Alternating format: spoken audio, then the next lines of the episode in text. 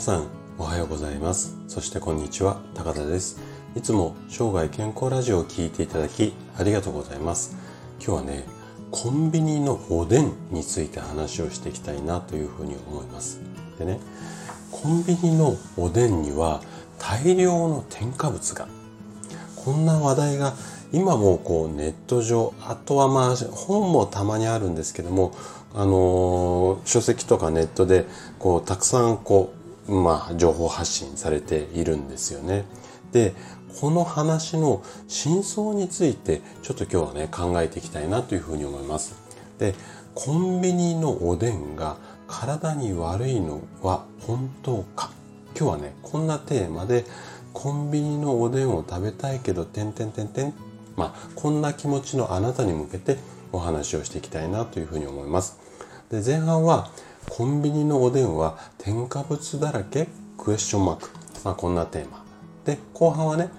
おでんの添加物量、添加物の量ですね、は基準値を大きく下回る。まあ、こんな話をしていきます。で、今日もできるだけ専門用語を使わずに分かりやすく話をするつもりなんですけども、もし疑問、質問などありましたらお気軽にコメントいただければというふうに思います。じゃあね、早速本題の方に入っていきましょう。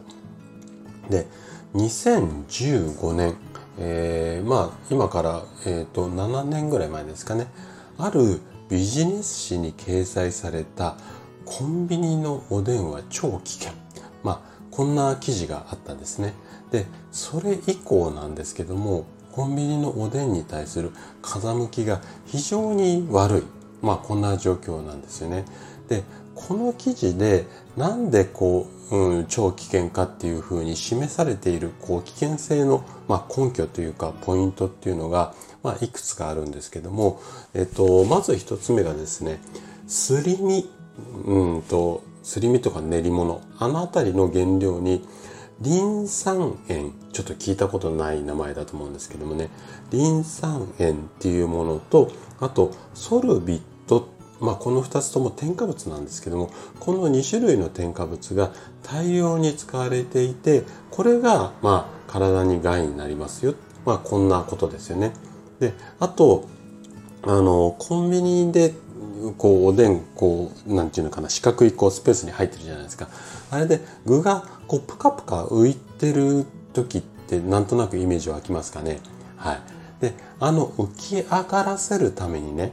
リン酸塩っていうものを入れながらすり身のこう比率っていうかあのこの練り具合っていうか、まあ、この辺りを調整してるんだぞと。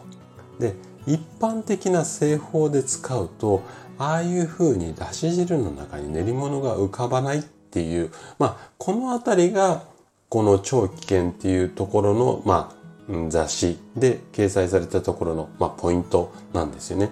で、果たしてこの辺りの話って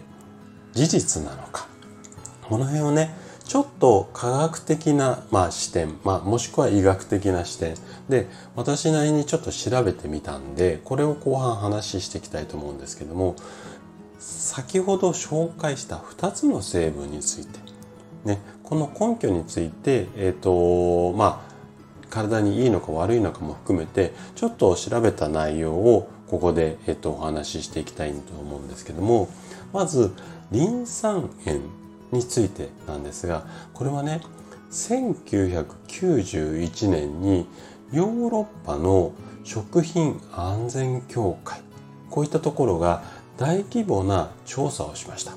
でどんな調査かっていうとこの調査をすることによってリン酸塩をどれぐらいとっても体にいい悪いまあこんな基準を設定したんですよね。はい。でそこで設定された、まあ、基準っていうのが1日に体重 1kg あたりに対して 70mg はとっても体に害がありませんよ、まあ、こんなような定義づけっていうか基準が設けられました。でこの 70mg を超えて多く摂取してしまうと呼吸器系だったりだとかあと腎臓この辺りに問題が発生しやすいですよ。まあこんな基準ができたんですね。でこれを元にして日本の食品成分表っていうものがあるんですけどもどの食品に何どんな成分がどれぐらい使われてるって何グラム使われてるまあこんな表があるんですけどもこれの中に入っている練り物に使われているリン酸塩これを調べてみたんですよねそうすると 100g あたり 60mg あたりあ 60mg 程度なんですよなので計算すると体重60キロの人が1日に7キロ練り物を食べると害が出る。まあ、こんな計算なんですよね。あ、ごめんなさい。えっとね、先ほど間違えちゃいました。練り物に使われるリン酸塩は 100g あたり6ミリ程度だったんですね。はい。ごめんなさいね。60ミリって言っちゃいました。で、次、ソルビットについてなんですけども、で、ソルビットは、えっ、ー、と、世界保健機構、聞いたことあるあの機関だと思うんですけども、ここで、えっ、ー、と、考えられているのは、このソルビットは、こう、いくら食べても、まあ、害がないっていうか、使用量の上限っていうのは、ここの世界保健機構は設定していないんですよね。でね、ソルビットっていうのは、リンゴだとか桃この辺りにもいわゆる果物なんかにも結構入っているケースが多くてその量っていうのはちょっと物により大小があるんですけども練り物より多かったりするんですよ。はい。ということでまあこの辺りがコンビニのおでんに対するまあ事実なんですよ。ね。なのでまあ普通に食べてる分にはそんなに怖がらないで OK なんですけどもとは言ってもねコンビニでおでんを買ってそれで持って帰って食べるっていう時ってまああの厳密に言うとちょっと違うケースもあると思うんですけども一般的には結構夜帰りが遅い状態でコンビニでおでんとか、うん、お惣菜とかを買って夜缶ビールプシュって開けてまあ深夜に夕飯を食べる。まあ、こんなパターンが多分多いと思うんですよね。で、食べ終わった後にすぐもう疲れちゃってゴロンとお休み。で、もしこんなパターンであれば、コンビニのおでんはいくら体にいい、いいっていうか悪くないと言っても、そもそも食べるものっていうよりも、その日常生活のこう、まあ、バランスっていうかね、そのあたりがこう、やっぱ崩れてしまっているので、体にいいはずがないんですよね。なので、まあ食べるものだけではなくて、食べるタイミングも意識しながらおでんを楽しんでもらえたらいいかなというふうに思います。はい。ということで、今回はコンビニのおでんについて話をさせていただきました。最後まで聞いていただいたあなたがですね、